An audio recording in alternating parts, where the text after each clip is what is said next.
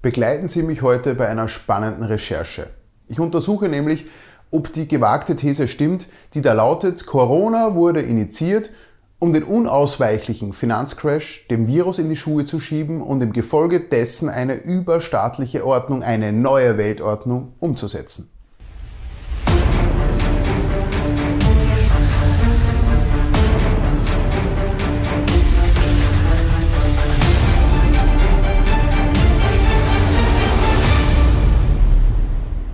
Als freier Journalist und Inhaber einer Werbeagentur komme ich beruflich mit sehr vielen Menschen zusammen und ich garantiere, dass in diesem beruflichen Umfeld niemand oder nur sehr wenige Menschen auf die Corona-Maßnahmen-Demos gehen. Und trotzdem, niemand, den ich kenne, glaubt an die Tödlichkeit des Virus. Alle beteiligen sich an der Maskenpflicht, weil sie eben Pflicht ist, weil sie gesetzestreue Bürger sind, aber nicht, weil sie Angst vor dem Virus haben, sondern vor gesellschaftlicher Ausgrenzung und Strafen von oben. Bei meinen Treffen der letzten beiden Wochen mit Bürgermeistern, Rechtsanwälten, Notaren und Geschäftsführern, auch von großen Firmen, habe ich immer wieder einen Satz gehört, Corona ist ja nur ein Vorwand.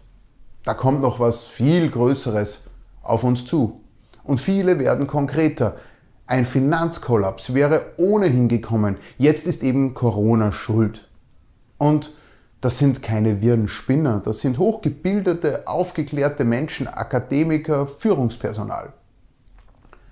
Sogar mit Mitarbeitern von regionalen Corona-Krisenstäben habe ich gesprochen und die sagen ebenso, dass alles furchtbar übertrieben wäre und die tatsächliche Krankheit das alles nicht niemals rechtfertigen würde, und das bestätigen mir auch Ärzte in Krankenhäusern, die noch immer Intensivbetten freihalten müssen, sollte dann doch die große Intensivwelle kommen, auf die man seit März wartet. Ja, es gibt auch viele, viele Ärzte und ich behaupte die überwiegende Mehrheit, die erkannt hat, dass etwas nicht stimmt, da dieses Virus diese heftigen Maßnahmen nicht rechtfertigt, die aber schweigen und ruhig halten, weil sie genau wissen, was mit Kritikern und Abweichlern passiert. Für mich ist also Grund genug, die These, dass Corona nur ein Vorwand ist, genauer zu untersuchen, und zwar quellenbasiert und stichhaltig, und Sie werden sich wundern. Das erste Anzeichen, dass ein Ereignis als Vorwand für eine dahinterliegende Tathandlung genutzt wird, ist, dass mit dem Ereignis selbst etwas nicht stimmt. In unserem Fall, Corona ist nicht so gefährlich, wie es uns eingeredet wird. Oder wie viele Ärzte mittlerweile sagen, es ist eine Plandemie, die nach Plan läuft und keine Pandemie. Eine Viruspandemie, also eine medizinische Notlage, kann nur von Fachleuten, Insidern, Experten, also in unserem Fall von Medizinern selbst, beendet werden. Wenn ein staatstreuer Arzt den Menschen im Staatsfernsehen erzählt, dass wir eine Pandemie haben, dann müssen wir Nichtärzte das einfach mal vorerst so glauben. Wenn wir widersprechen, kann man uns relativ einfach der Unwissenheit bezichtigen und uns lächerlich machen. Mit Leuten vom Fach ist das nicht so einfach. Wissenschaftler und Ärzte können nämlich auf höchstem Niveau widersprechen. Und ich erinnere in diesem Zusammenhang, dass es die hochrangigen Experten und Virologen Professor Bhakti und Professor Wodak waren, die zuerst öffentlich Widerspruch anmeldeten. Der Hass und die Hetze des Establishments samt seiner medialen Lautsprecher war ihnen sicher, doch ihre Standhaftigkeit zeigte Wirkung. Heute sind es hunderte Ärzte in Deutschland und Österreich und noch viele mehr weltweit, die den von den Regierungen aufgestellten Behauptungen widersprechen. Die Hauptsystemthese lautet, die Corona-Pandemie ist so gefährlich, dass wir unsere Freiheit und unsere Volkswirtschaft opfern müssen. Tun wir das nicht, werden viele, viele von uns sterben. Alleine im Netzwerk Ärzte für Aufklärung haben sich mittlerweile über 700 Ärzte organisiert, die in fundierter und sachlicher Arbeit die Faktenlage überprüfen und ihre eigenen Schlüsse ziehen. In einer ersten Zwischenbilanz lassen Sie jetzt aufhorchen. Ohne Umschweife, ohne Raum für Interpretation lautet Ihr Resümee, die Corona-Panik ist eine organisierte kriminelle Täuschung. Eine Täuschung? Warum sollen wir getäuscht werden? Wozu? Wem nützt es? Wer nützt es? Und wovon soll abgelenkt werden?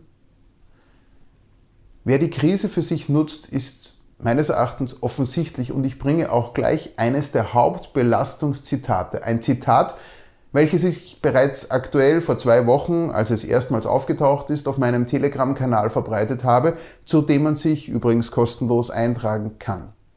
Ein Nebeneffekt der Krise, also ein für das Establishment erwünschter Nebeneffekt, ist nämlich die umfassende Zensur im Netz, die Auslöschung unliebsamer Meinungen und Standpunkte. Und daher setze ich auch auf Telegram und Newsletter und das sollten im Übrigen Sie auch tun. Das erwähnte Zitat also ist in der Tat aussagekräftig und es stammt vom Präsidenten des Deutschen Bundestages, Wolfgang Schäuble. Am 20. August sagte er der Zeitung Neue Westfälische wörtlich, der Widerstand gegen Veränderungen wird in der Krise geringer. Wir können die Wirtschafts- und Finanzunion, die wir politisch bisher nicht zustande gebracht haben, jetzt hinbekommen. Damit bleibt Schäuble seiner Linie treu. In den letzten Jahren fiel er immer als einer derer auf, die mit entscheidenden Ideen vorpreschten. Hören Sie mal rein, was er im November 2011 am Europäischen Bankenkongress in Frankfurt vor den versammelten Bankern so sagte. Wir in Deutschland sind seit dem 8. Mai 1945 zu keinem Zeitpunkt mehr voll souverän gewesen. Und deswegen ist der Versuch in der europäischen Einigung, eine neue Form von Governance zu schaffen, wo eben es nicht eine Ebene, die für alles zuständig ist und die dann im Zweifel durch, durch völkerrechtliche Verträge bestimmte Dinge auf andere überträgt, nach meiner festen Überzeugung für das 21. Jahrhundert ein sehr viel zukunftsweisenderer Ansatz als der Rückfall in die, Regelungs, in die, in die Regelungsmonopolstellung des, Nation, des klassischen Nationalstaates äh, vergangener, vergangener Jahrhunderte. Er sprach Dinge wie die Frage der Souveränität schon vor zehn Jahren völlig ungeniert aus. Und damals war das tatsächlich noch keine Binsenweisheit. Und 2011 sagte er im TV-Sender Phoenix folgendes, fast wortgleich zur heutigen Ansage vor wenigen Wochen passend. Entschuldigen Sie bitte gleich die schlechte Bildqualität. Und in der Globalisierung brauchen wir übrigens andere Formen von, von internationaler Governance, internationaler Governance, internationaler Governance als der Nationalstaat. Der ist vor 100 Jahren mit seinem Regelungsmonopol an seine Grenzen gestoßen. Und heute schaffen wir was Neues, ziemlich mühsam, aber nicht so hoffnungslos. Lernen können wir aus unseren Fehlern und Irrtümern. Und deswegen ich bin bei aller, bei aller krisenhaften Zuspitzung im Grunde entspannt. Warum? Weil wenn die Krise größer wird, werden die, werden die Fähigkeiten, Veränderungen durchzusetzen, größer. Weil wenn die Krise größer wird, werden die, werden die Fähigkeiten, Veränderungen durchzusetzen, größer. Weil wenn die Krise größer wird, werden die, werden die Fähigkeiten, Veränderungen durchzusetzen, größer. Schäuble gilt als ausgemachter Globalist. Er hat für sich das Modell der Nationalstaaten mit dem Zweiten Weltkrieg begraben und sehnt sich jetzt nach globaler Vereinheitlichung und internationaler Governance. Und er hofft, in der Krise große Schritte in Richtung dieses Ziels gehen zu können. Er kündigte die Krise sogar jahrelang an, hoffte sie, sehnte sie herbei. Und nun eine kurze Zwischenfrage. Die Politik, so bin ich überzeugt, ist genau wie die meisten Ärzte und anderes Insiderpersonal darüber bestens in Kenntnis, dass die Zahlen nicht beängstigend sind. Nur eine Zahl. Mitte August sprach die österreichische Regierung eine Reisewarnung für Kroatien aus und Zehntausende Urlauber strömten im totalen Verkehrspanik, Stauchaos nach Hause zurück. Eine Presseaussendung des Gesundheitsministers ging medial völlig unter. 14.300 Corona-Tests wurden dabei durchgeführt und 279 hatten ein positives Testergebnis für die Statistik also 279 Corona-Kranke. Und der Minister, nämlich Herr Rudi Anschober von den Grünen, war stolz, diese 279 gefunden zu haben, denn so seine Aussage, alle waren ja ohne Symptome. Alle waren ohne Symptome. Man hat also ein völliges Chaos im Hochsommer verursacht für 279 Corona-Infizierte an den Grenzen, die aber alle keine Symptome hatten. Alles klar?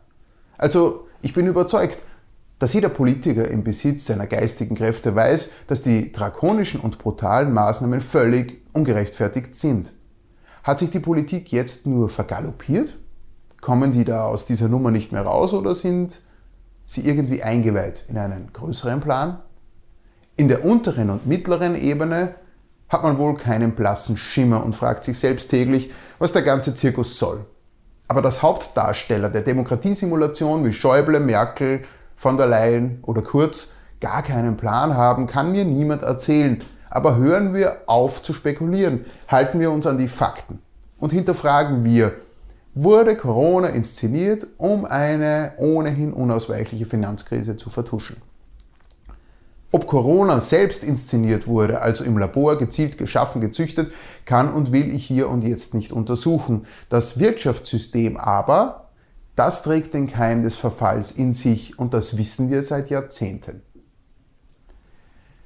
Das aktuelle Geldsystem beruht, so warnen Experten und Kritiker schon seit vielen Jahren, auf kranken Grundwerten und würde nur Gier und Ausbeutung begünstigen. Ein kranker Geist des ewigen Wachstums verschlingt einem Feuer gleich immer neue Ressourcen. Stößt es an die Wachstumsgrenze, lässt der Kollaps nicht lange auf sich warten. Ein Crash wird unvermeidlich. Das Geldsystem, so sagte mir schon vor zwei Jahrzehnten ein Wirtschaftsfachmann, benötigt irgendwann wieder einen Neuanfang. Durch die Schöpfung von fiktivem Geld aus dem Nichts, von Fiat Money, wird die Geldmenge so lange erweitert, bis das Geld im Verhältnis zu den Waren nichts mehr wert ist. Vereinfacht. Streichen Sie auf Ihr Frühstücksbrot süßen, leckeren Honig. Nach der deutschen Honigverordnung sind nur höchstens 20% Wassergehalt zulässig. Weil sie aber in Not sind, geben sie mehr Wasser hinzu und immer mehr und immer mehr und irgendwann beschmieren sie das arme Brot fast nur mehr mit etwas süßlich angereichertem Wasser. Kein Honig, kein Geschmack und das wird ihnen nicht schmecken.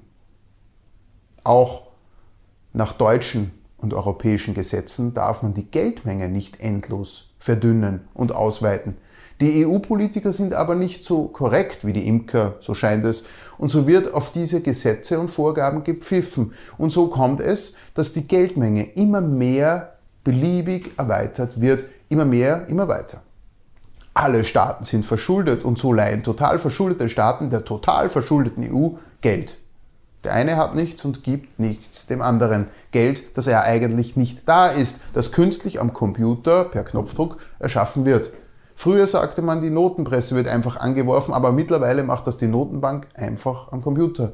Die Waage, die nötig ist, um Vertrauen und Sicherheit herzustellen, geriet total in Schieflage und das schon seit Jahren. Die Leistungen, die realen Waren und Güter und Realwerte werden von der Geldmenge bei Weitem schon längst übertroffen. Das hat eine zwangsläufige Geldentwertung einer Inflation zur Folge und das haben Währungsexperten schon seit vielen Jahren vorausgesagt. Zu diesem speziellen Thema machen wir demnächst ein eigenes Video. Es läuft also auf einen Crash, einen Reset, einen benötigten Neustart hinaus und die Herren des Geldes wissen das ganz genau. Sie wissen es. Lassen Sie sich nicht für blöd verkaufen, die wirklich Mächtigen der Hochfinanz können rechnen und haben totale Einsicht in ihr chaotisches Voodoo-System, wo nur sie den Durchblick haben und sie konnten errechnen, dass der Crash 2020-21 kommen würde. Als 2008 ein erster Schock vorbote mit dem 2008er Finanzcrash durchschlug, haben die internationalen Vereinigungen und auch die hiesigen Banken keine Konsequenzen gezogen und die Schuldigen wurden nicht bestraft. Im Gegenteil, mit unserem Steuergeld wurden die korrupten Banken gerettet. Doch nun steht der finale Crash an. Jetzt könnte man sagen, jetzt ist das Spiel ja aus. Die ganze Welt wird sehen, wie wir belogen wurden, wird sehen, wie wieder natürlich und gefährlich dieses Spekulantensystem, dieses Geldsystem ist. Und dann ist es aus. Und die Verantwortlichen werden sich rechtfertigen müssen für das Leid und den ungemeinen Schaden, den sie wissentlich angerichtet haben. Und das wissen die natürlich auch weshalb sie vorbauen und lange Zeit hatten, sich etwas zu überlegen. War es also Corona, was sie sich überlegt haben? Wird Corona vorgeschoben, um einen ohnehin unausweichlichen Kollaps zu kaschieren, von den wahren Ursachen abzulenken? eine Diskussion über das Geldsystem zu vermeiden? Ein Notar sagte mir lässig, tja, ganz klar, einen Virus kann man ja nicht aufhängen. Ein Virus ist nicht zu fassen. Und der Wiener Börsen- und Finanzexperte Thomas Bachheimer nannte Corona als Schweizer Messer der Globalisten. Denn es würde wie ein Schweizer Messer für alle Situationen die richtige Lösung sein. Die globale Agenda möchte den Einsturz ihres korrupten Geldsystems verschleiern. Corona ist die Lösung. Man möchte die Überwachung vorantreiben, um mehr Kundendaten für Verkaufszwecke zur Verfügung zu haben und die Menschen besser zu kontrollieren. Corona ist die Lösung. Gewisse Machtstrukturen wollen ein Milliardengeschäft an neuen Impfstoffen verdienen. Corona ist die Lösung. Man möchte noch mehr internationale Gesetze und Vereinheitlichungen. Corona wird uns dahin bringen. Corona könnte also in der Tat ein enormes, aufwendiges, gut durchdachtes Ablenkungsmanöver sein könnte. Ein nicht zu fassender Sündenbock für die totale Vernichtung von Geld, Wirtschaft, Arbeitsplätzen, sozialen Sicherheiten. Das katalysierende Großereignis also, das alle Hindernisse der Vergangenheit auflöst und die Globalisten massiv nach vorne bringt. Aber nochmal, hätte es einen Finanzcrash inklusive Massenarbeitslosigkeit auch ohne Corona gegeben, der uninformierte Normalbürger, entschuldigen Sie diese Wertung, geht natürlich davon aus, aber auch das ist leider ein Produkt der Desinformationsmedien. Warnungen vor dem unausweichlichen Crash gab es genügend und seit vielen, vielen Jahren. Nur ein Beispiel. Der Professor für Wirtschafts- und Finanzpolitik Dr. Eberhard Hamer warnte vor über 20 Jahren vor dem Weltgeldbetrug, verfasste Bücher zum mathematisch voraussehbaren Crash und warnte vor den Weltherrschaftssehnsüchten der Hochfinanz. Die Bücher wurden zigtausendfach als Bestseller verkauft, der Mainstream schwieg ihn dennoch tot. Noch ein Beispiel. Volkswirtschaftsprofessor Dr. Bernd Senf, der schon vor 15 Jahren vor dem Zinseszinskapitalismus als Krebsgeschwür warnte. Auch er prognostizierte ein Ende mit Schrecken, und so gab es viele, viele weitere Kritiker, die stets angegriffen, lächerlich gemacht, kriminalisiert, mundtot gemacht wurden, so wie es ein totalitäres System eben macht, wenn vereinzelte Kritiker den Kopf aus der Deckung nehmen. Doch gerade in den letzten Jahren wurden es immer mehr und da wurde es mit der Kriminalisierung auch schon schwieriger. Gerade erst letztes Jahr kamen mehrere Bestsellerbücher auf den Markt, Weltsystemcrash vom Insider und Finanzexperten Max Otte, der auch schon den Mini-Crash 2008 vorausgesagt hatte. Der größte Crash aller Zeiten von den Finanzexperten Marc Friedrich, der auch seit vielen Jahren das voraussehbare Platzen der Finanzblasen ankündigte. Und Bestsellerautor und Wirtschaftsexperte Dr. Markus Krall legte mit mehreren Publikationen nach und er prognostizierte für 2020 den Crash mit anschließend verzögernder Totalentwertung des Geldes. Alle genannten waren sie sicher. Die Zahlen lassen kein anderes Szenario zu und wir werden dieses oder spätestens nächstes Jahr heftigste Verwerfungen erleben. Und mit der Inflation kommt es zur Unternehmenssterblichkeit, zu Massenarbeitslosigkeit. Ja, es kann sogar bis zu Hungersnöten kommen, denn vergessen wir nicht, dieses Mal ist der Crash weltweit in einer globalisierten, zusammenhängenden, ineinander verwobenen Welt. Der Crash ist nicht mehr isoliert auf Deutschland. Es kommt überall zu Verwerfungen und keiner wird sich retten können. Und diese eindeutige Lage war uns angesagt, war uns angesagt für 2020. Noch zum Jahresende 2019 warnte der ehemalige Chefökonom der Europäischen Zentralbank EZB, Ottmar Issing, vor einer Krise von neuer Dimension. Mit Blick auf die anhaltende Nullzinsphase und vereinzelt geltende Negativzinsen warnt der frühere EZB-Chefvolkswirt vor einer Finanzkatastrophe in bislang noch unvorstellbaren Ausmaß. Und dann? Dann kam Corona. Schauen wir, was die Fed gemacht hat, also die US-Notenbank. Die Bilanzsumme der Federal Reserve Bank Fed stieg im August auf sagenhafte 7 Billionen Dollar. Sehen Sie, wie diese raketenhafte Explosion passiert ist? 2008 bei der Finanzkrise gab es schon einen heftigen Sprung und jetzt erst. Die Fed ist auf dem besten Weg, die Geldsumme dieses Jahr noch zu verdoppeln. Und woher holt die FED das Geld? Aus dem Tresor? Nein, die mit Geldschöpfungsrecht ausgestattete Privatbank erschafft das Geld aus dem Nichts und pumpt es so in die Märkte. Wer nicht versteht, was daran das Problem ist, der möge sich bitte jetzt eines der oben genannten Bücher besorgen. Sie müssen sich informieren, Sie müssen jetzt endlich verstehen, was dahinter steckt und welche Zusammenhänge es zu wissen gilt. Einer, der es genau versteht, ist der Börsenspekulant und Hedgefondsmanager Ray Dalio. Die Medien nennen einen wie ihn, der sein Vermögen mit Geldwetten gemacht hat, liebevoll Wall Street-Legende. Und er prophezeit ganz klar eine, Zitat, völlig neue Weltordnung nach Corona. Gemäß der Forbes-Liste 2019 beträgt sein Vermögen ca. 18,4 Milliarden US-Dollar und er sagt im Interview, wer kein Gold besitzt, versteht nichts von unserer Geschichte und Wirtschaft. Vor Corona war es für die internationalen Institutionen und für die Medien undenkbar, dass man von Einbruch oder Rezession schreiben würde. Alle Warnungen wurden vertuscht, verheimlicht. Und als dann Corona endlich kam, im März diesen Jahres, ging es plötzlich Schlag auf Schlag und alle spielten mit.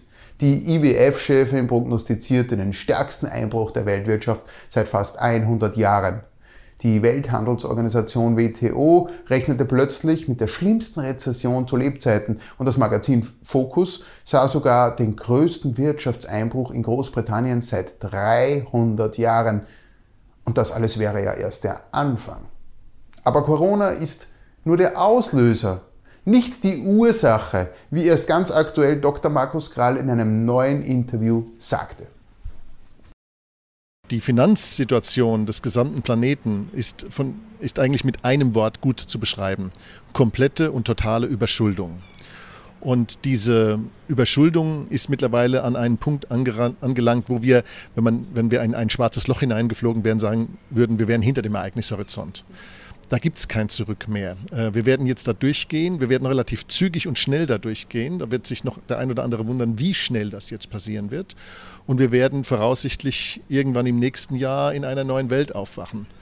Und dieses Finanzsystem wird diesen Durchgang, diesen Übergang nicht überleben. Weder in seiner Gesamtkonstruktion noch überhaupt in der Konstellation, dass wir äh, auf diesem Fiat- und Papiergeldsystem noch irgendeine Wirtschaft betreiben könnten.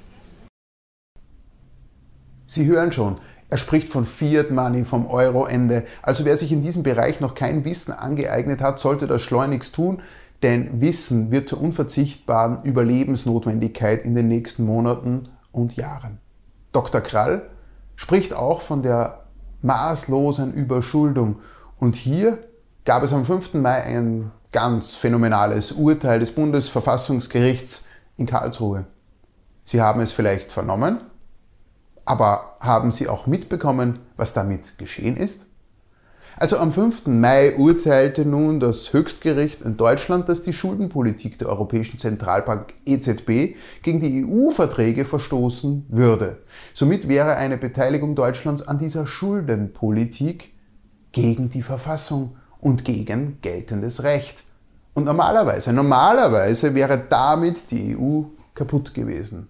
Denn ohne die Haftungen und die Beteiligungen Deutschlands und deutschen Geldes an der EU-Schuldenpolitik würde das ganze Gebilde wie ein Kartenhaus zusammenbrechen. Viele Beobachter werteten das mutige Urteil des Bundesverfassungsgerichts als Signal des Widerstandes gegen die illegale Finanzpolitik der Regierung und das war es zweifelsohne auch. Denn es gehört Mut dazu, in einer Zeit wie dieser sich gegen die politische Obrigkeit zu stellen. Das, was Schäuble immer wieder anprangerte, erinnern Sie sich nämlich, der Kampf zwischen Nationalstaat und neuer internationalistischer Ebene, dieser Kampf drückte sich im Karlsruher Urteil aus. Entscheiden nationale Gerichte der Staaten oder ein Superstaat, ein Supergebilde, eine übergeordnete globale Einheit?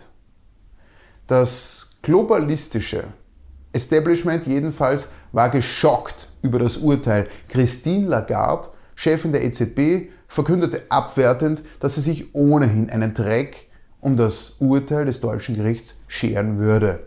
Zitat die Vertragsdetails der Währungsunion, die Gegenstand des Karlsruher Verfahrens waren, sind überholt.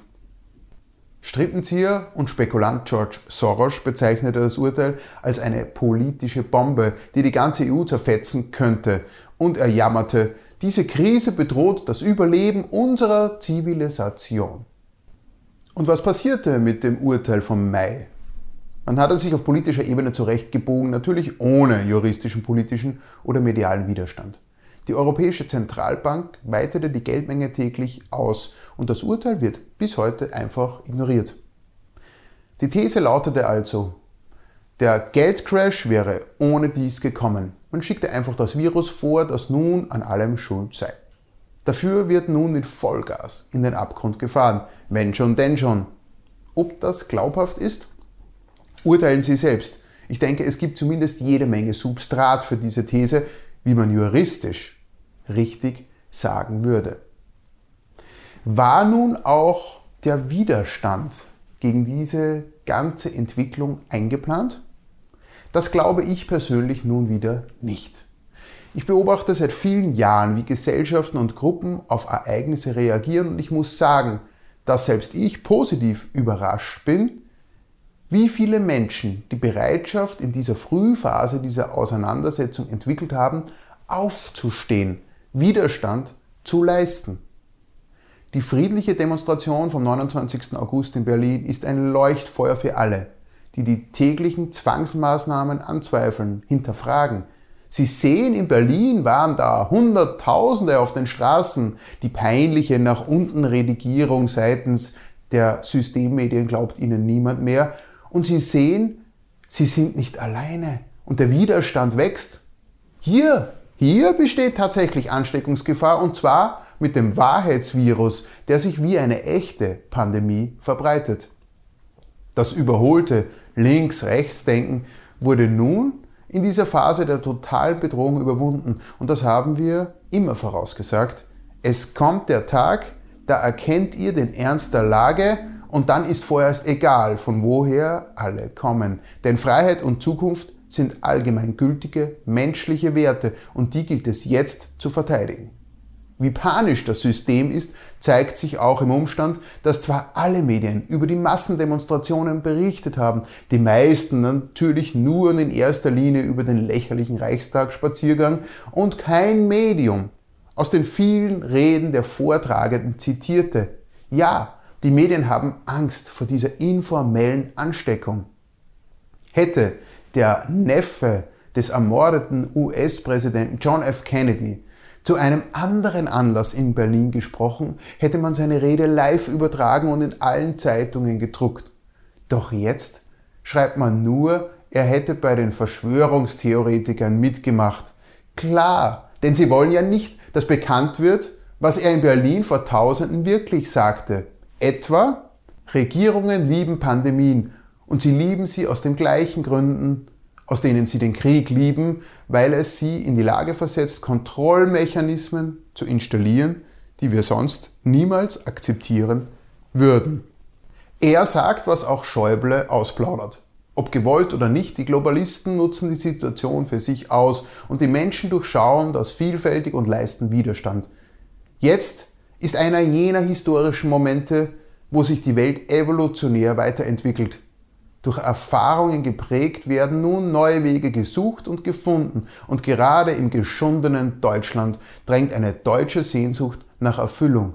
Die lange, unruhige Suche nach dem eigenen Mythos, den eigenen Quellen, der eigenen Kraft schwingt in allen Protesten mit. Es geht nicht nur um Freiheitsberaubung, um äußeren totalitären Zwang. Es geht auch darum, dass dieses vermeint, dass diese vermeintlichen Eliten im besten Deutschland aller Zeiten ein zerstrittenes, zerrüttetes, kaputtes Land zurückgelassen haben und die Menschen endlich neu anfangen wollen. Das Polizsystem, das so uneinsichtig wie brutal gegen das eigene Volk diktiert, bröckelt am Fundament. Das Innerste ist schwer angeschlagen. Hunderte Ärzte machen nicht mehr mit. Das ist ein unglaubliches Signal, waren die Ärzte stets schweigsam und nicht rebellisch.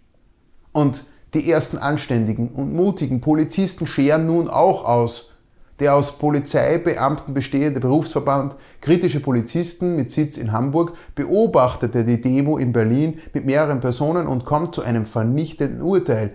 Die Angaben über die Teilnehmerzahl seien, Zitat, sehr, sehr weit zu niedrig angesetzt worden. Und das so die kritischen Polizisten in einer Aussendung absichtlich, also vorsätzlich. Und auf der Demo selbst sprachen gar drei bayerische Polizisten als Redner. Der Innenminister hat hierfür kein Verständnis, verlautbaren seine Medien. Die Auftritte würden geprüft, sagt Innenminister Joachim Hermann streng. Teilweise wurden gegen die Polizisten nun auch schon Verfahren eingeleitet und auch Kriminalhauptkommissar Michael Fritsch, der bereits in Dortmund am 9. August öffentlich auftrat, wurde erneut Ziel von Verfolgung innerhalb der Behörden. Als er nach der Demo in Dortmund damals zurückkam, wurde er sofort vom Dienst suspendiert, nur weil er öffentlich eine andere Meinung als Privatperson äußerte, wie die verordnete Staatsreligion.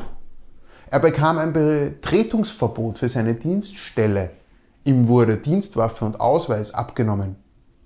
40 Jahre als braver Beamter alles richtig gemacht und dann durch einmal aufmuchsen sofort die bürgerliche Liquidierung. Doch nicht genug. Weil er sich nicht geschlagen gab, drang eine Polizeisondereinheit in sein Haus ein. Hausdurchsuchung beim kritischen Polizisten. Damit soll allen anderen gezeigt werden, das passiert, wenn ihr ausschert. Aber all das wird nichts nützen, denn die Vorbildwirkung solcher Mutbürger dringt millionenfach nach draußen und täglich können weniger Menschen mit ihrem Gewissen vereinbaren, dass sie noch längst still halten. Man kann nicht vorhersehen, wie sich die nächsten Monate entwickeln werden, ob sie uns in einen neuen künstlichen Lockdown stecken, ob die Demos größer werden. Man kann nichts voraussehen, dafür war das Jahr bisher zu turbulent. Aber man kann sagen, dass täglich mehr Menschen aufwachen und erkennen, dass hier gewaltig etwas nicht stimmt. Ob also die eingangs zitierte These richtig ist, beweisen können wir es hier und heute nicht. Aber fassen wir zusammen, was bereits nachweislich in Umsetzung ist. Erstens. Die globale Gleichschaltung. Erstmalig sind sämtliche Völker und Staaten wie auf Knopfdruck gesteuert worden. Weltweit wurden Masken und Corona-Zwangsmaßnahmen verhängt. Zweitens. Globale Informationskontrolle.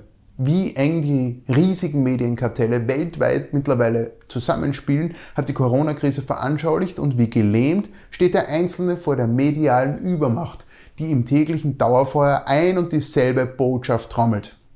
Kritiker kommen kaum oder gar nicht zu Wort oder werden verächtlich gemacht. Drittens, globale Überwachung. Unter Einsatz der neuesten Technologie werden nicht nur einzelne Menschen zu gläsernen Bürgern, deren Bewegungsprofile und Verhaltensweisen minutiös ausgewertet und dokumentiert werden, sondern auch ganze Gesellschaften, Völker, Staaten. Totale Überwachung bedeutet, totale Berechenbarkeit und somit totale Kontrolle. Und viertens, globale Machtstrukturierung. Angela Merkel betonte ja bereits, dass globale Krisen nicht von einzelnen Staaten gelöst werden könnten, weshalb internationale Strukturen mehr Macht bekommen müssten. In der Krise wurde schön ersichtlich, wie UNO, EU, IWF und WHO das Kommando übernahmen. Der bereits erwähnte Professor Hamer, der eben schon seit über 20 Jahren vor der globalistischen Finanzdiktatur warnt und dieser Tage 88 Jahre alt wurde, betont, dass eine antiglobalistische Politik der überwiegenden Mehrheit der Menschen zugutekommen würde.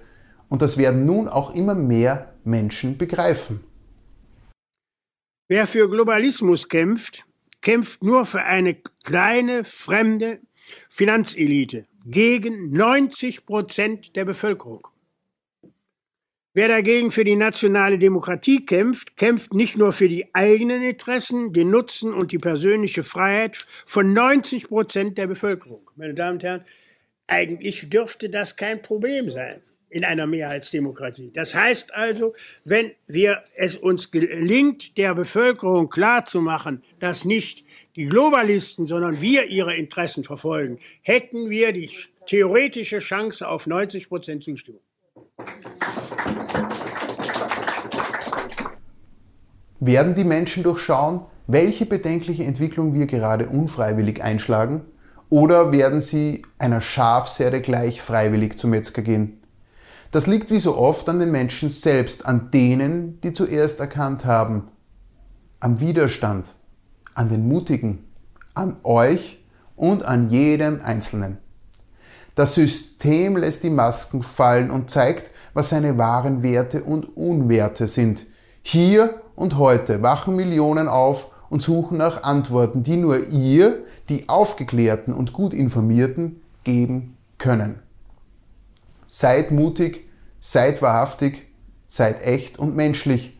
Dann werden die Lügengebäude zusammenbrechen und der Einsturz eines widernatürlichen Wirtschaftssystems kann als einmalige Chance erkannt werden, um der Menschheit Frieden, Freiheit und Selbstbestimmung zurückzugeben.